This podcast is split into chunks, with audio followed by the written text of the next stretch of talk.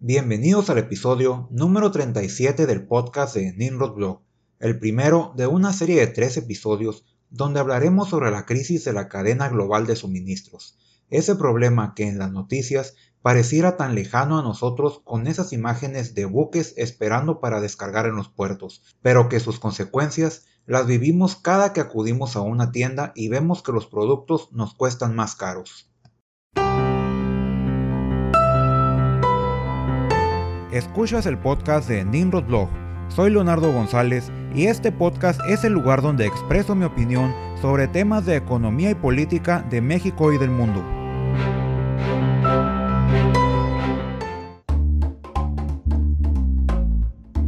Seguramente ya habrás notado cómo el precio de casi todos los productos que consumes han subido lenta pero constantemente desde el comienzo de la pandemia, lo que oficialmente conocemos como inflación, indicador económico que ha estado saliéndose de control en los últimos meses, pero esta vez la principal causa de la inflación no se origina en México ni en las decisiones de nuestro gobierno, ya que si bien algunas decisiones de este son bastante cuestionables, sobre todo en temas energéticos, estos problemas autoinfligidos por nuestro gobierno solo explican el incremento de los precios de algunos productos, por lo que esta vez la mayor parte del problema obedece a causas externas, por un problema que ocupará los encabezados económicos en los próximos meses, al que se le conoce como crisis de la cadena global de suministros o como algunos medios hispanos han decidido llamarle, crisis de los contenedores. Afortunadamente en México, el problema acaba con el incremento abrupto del precio de la mayoría de los productos, esto sin menospreciar los efectos negativos que genera una inflación alta, pero en muchos países, además de lidiar con la inflación, se están enfrentando al desabasto de muchos productos, hasta llegar a extremos como sucede en Reino Unido, donde los noticieros publican constantemente imágenes de estanterías vacías en supermercados y filas enormes en gasolineras de personas esperando cargar combustible, al mismo tiempo en que comenzamos a escuchar que debido a la crisis de la cadena global de suministros, si no compras de una vez lo que quieres regalar en Navidad, podrías no encontrarlo en las siguientes semanas, o tu pedido en línea podría no llegar a tiempo, por lo que esta crisis podría convertirse en el Grinch para muchas personas. Entonces, para responder por qué está subiendo tanto el precio de la mayoría de los productos y por qué en algunas partes hay escasez de productos, debemos comenzar por entender que en esencia se trata de un problema en el transporte de mercancías alrededor del mundo, debido a una serie de cuellos de botella que están provocando que cada día más productos no lleguen a tiempo, además de que el exceso de demanda ha provocado un desmedido incremento en el costo del transporte de mercancías, tanto a nivel internacional como de forma interna en cada país. Por ejemplo, el costo de mover un contenedor de China a la costa oeste de Estados Unidos costaba 3.900 dólares en noviembre de 2020 y ese mismo contenedor en noviembre de 2021 cuesta 8.100 dólares, lo que explica en gran medida el incremento de precio que han sufrido la mayoría de los productos que consumimos, ya que si te pones a pensarlo con detenimiento, en tu casa encontrarás muy pocos productos que no debieron ser transportados de otras partes del mundo, incluyendo la comida, ya que en términos generales el 43% de los alimentos que consumimos en México se importan, incluyendo la tercera parte del maíz, la mitad del trigo y del frijol y el 80% del arroz. Pero antes de generar ideas proteccionistas, debo hacer hincapié en el hecho de que al igual que México, prácticamente el resto de los países del mundo dependen del exterior para abastecerse, lo que en esencia explica por qué la crisis global de suministros es un problema mucho más grave de lo que podríamos imaginarnos. Debido a que la crisis de la cadena global de suministros o crisis de los contenedores podría ser el primer vistazo a cómo será el mundo una vez que termine la pandemia,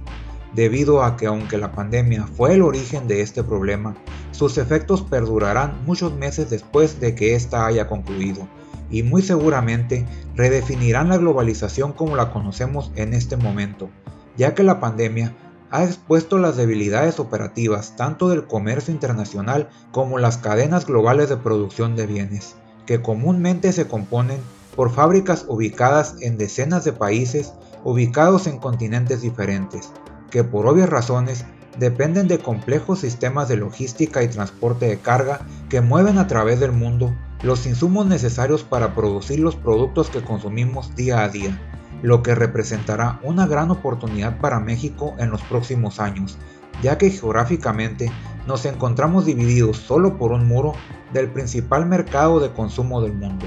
lo que implica que las empresas que se instalan en México no dependen del transporte marítimo que en estos momentos se encuentra saturado. Entonces, una vez que entendemos la gravedad del problema que enfrenta el mundo en este momento y que nos afecta a todos, ya sea a la hora de pagar más por cualquier producto o por no encontrarlo en las tiendas, es momento de responder qué es la cadena global de suministros. La cadena global de suministros es el conjunto de redes de logística de distribución de productos entre los diferentes países del mundo, o sea, las empresas de transporte de carga marítima, transporte aéreo, ferroviario, transporte de carga terrestre, paqueterías, puertos, aeropuertos y cualquier otro medio que hace posible el transporte tanto de productos terminados como de las redes de suministros o insumos necesarios para producir un producto. Por ejemplo, un iPhone contiene partes producidas en 43 países diferentes que se ensamblan en China y de ahí son enviados a los distribuidores locales que lo hacen llegar al consumidor final, lo que sucede con la mayoría de los productos que encontramos en las tiendas. Fenómeno que se potencializa en productos más complejos como automóviles o aviones, cuyos efectos los vemos en los problemas que enfrenta actualmente la industria automotriz, tanto por los recortes de producción que se han tenido que imponer por la falta de semiconductores como en la disyuntiva en que se encuentran la mayoría de las empresas automotrices para cumplir con la meta que los obliga a que 75% de las partes de sus automóviles sean producidos en uno de los tres países que integran el TEMEC para poder ser vendidos en Estados Unidos sin la imposición de aranceles, meta que cada vez parece más difícil de cumplir, o la dependencia de industrias completas a materias primas como petróleo, gas natural, hierro, acero, cobre, entre muchas otras. Lo que nos lleva a preguntarnos cómo llegó el mundo a depender de una frágil red de logística internacional que en esencia es dominada por unas pocas empresas de transporte marítimo y aéreo a nivel internacional, ya que como podemos ver, la cadena global de suministros es uno de los actores centrales de la globalización lo que provoca que la mayoría de los países dependan en gran medida de la producción de productos fuera de sus territorios, así como de la cadena global de suministros que permite que estos productos primero sean producidos con insumos provenientes de diversos países y posteriormente puedan llegar a sus consumidores finales. Por lo que para obtener un mejor contexto es importante entender cómo el mundo se volvió tan dependiente de una globalización que depende para funcionar bien de la cadena global de suministros.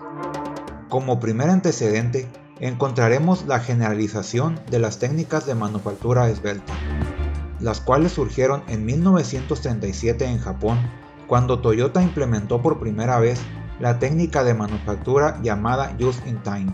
la cual consiste en reducir los inventarios al mínimo mediante la implementación de técnicas de mejora continua que obligan a sus fábricas a optimizar sus procesos al grado de poder predecir en qué momento se requerirá cada uno de los insumos necesarios para producir un automóvil. Y de esta manera administrar mejor sus inventarios ya que no requieren almacenar una gran cantidad de insumos debido a que saben el momento justo en que se necesitarán. Y por lo tanto los hacen llegar a sus líneas de producción unos momentos antes de ser utilizados y de esta manera se logra reducir considerablemente los costos de producción.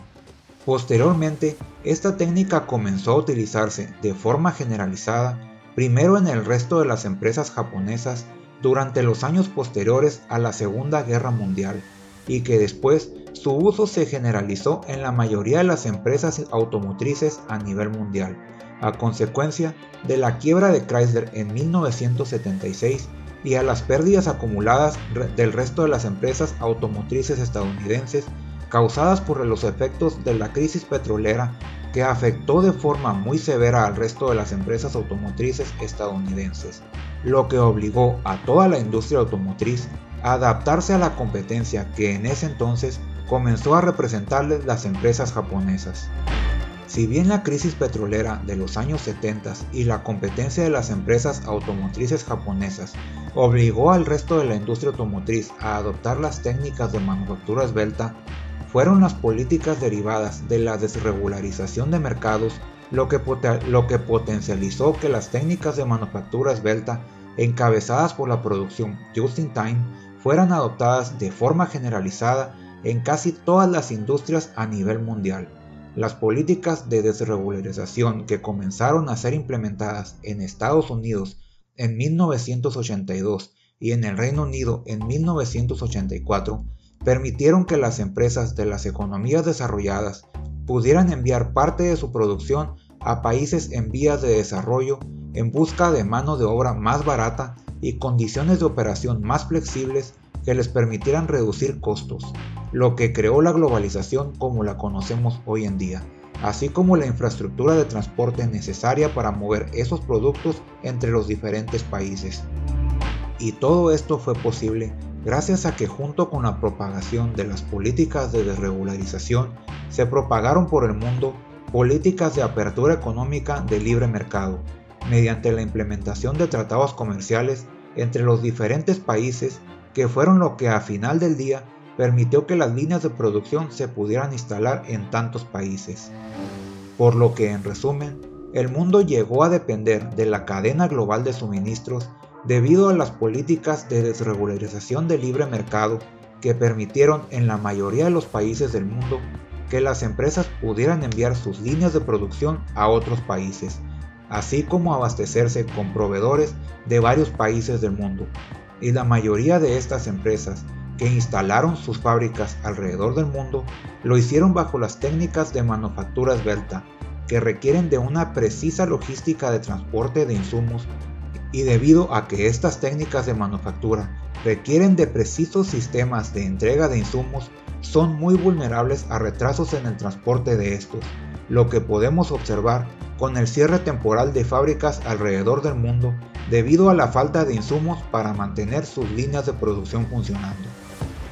lo que está agravando el problema de desabasto de productos ya que la crisis de la cadena global de suministros no son solo productos terminados que están atorados en sus transportes a sus destinos finales, sino que además se trata de fábricas detenidas o que operan por debajo de su capacidad de producción debido a la falta de insumos, además de que a consecuencia que el transporte marítimo y aéreo se encuentran bajo el control de unas pocas empresas de transporte, estas han puesto sus espacios disponibles en sus buques y aviones bajo subasta, lo que debido a la excesiva demanda y la urgencia de las empresas por abastecerse, ha puesto a las empresas minoristas y productores a competir por los pocos espacios disponibles y ha disparado los precios del transporte de carga internacional.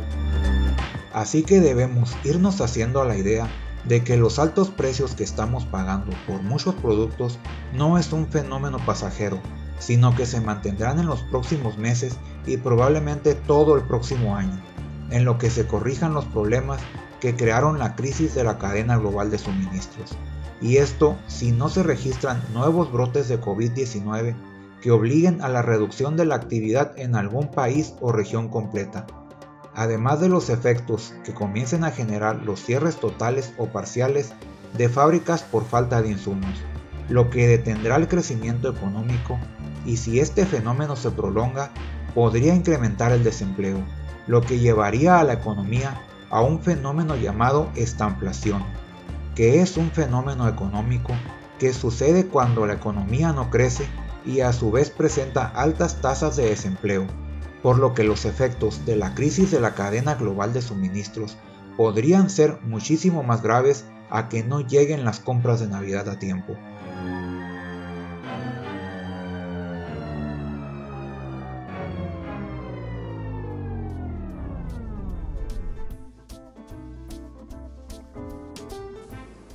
Muchas gracias por haber escuchado este podcast. Si tienes algún comentario o no estás de acuerdo con mi opinión, puedes expresarla en la sección de comentarios de ninrodblog.com o en mi Twitter en arroba ninrodblog.com.